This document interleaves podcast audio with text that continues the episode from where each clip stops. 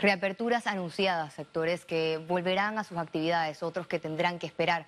Ciertamente positivo para la economía panameña. Sin embargo, hay muchos factores a tomar en cuenta y es lo que precisamente nuestro economista Carlos Araúz, que ya está de vuelta con nosotros en el estudio. Adelante, Carlos.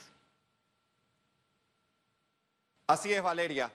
Con el RT en menos de 1%, la letalidad por debajo de 2%, disponibilidad de camas en sala de 20%, y la disponibilidad de camas en la unidad de cuidados intensivos en 15%, el gobierno nacional ha emprendido no solo una apertura gradual que pretende llevarnos a lo normal bajo este nuevo esquema de vida, sino también que ha avanzado fechas para la apertura de otras actividades de alta importancia para la economía panameña. El mes de septiembre promete ser crítico con el levantamiento de restricciones por movilización y por género estas medidas están condicionadas al fundamental descanso en la responsabilidad ciudadana.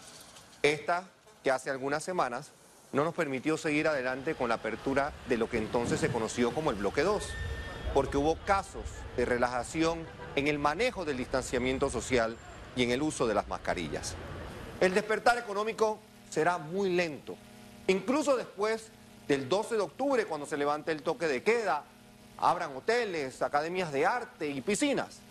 Aún permanecerán cerrados colegios, museos, cines, bares, discotecas y similares.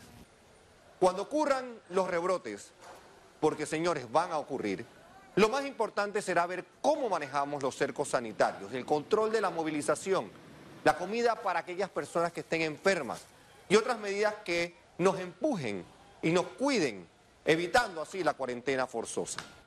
Llegó el momento para que todo Panamá sea uno, uno de verdad, sin miramientos ni agendas. Vuelvo contigo, Valeria.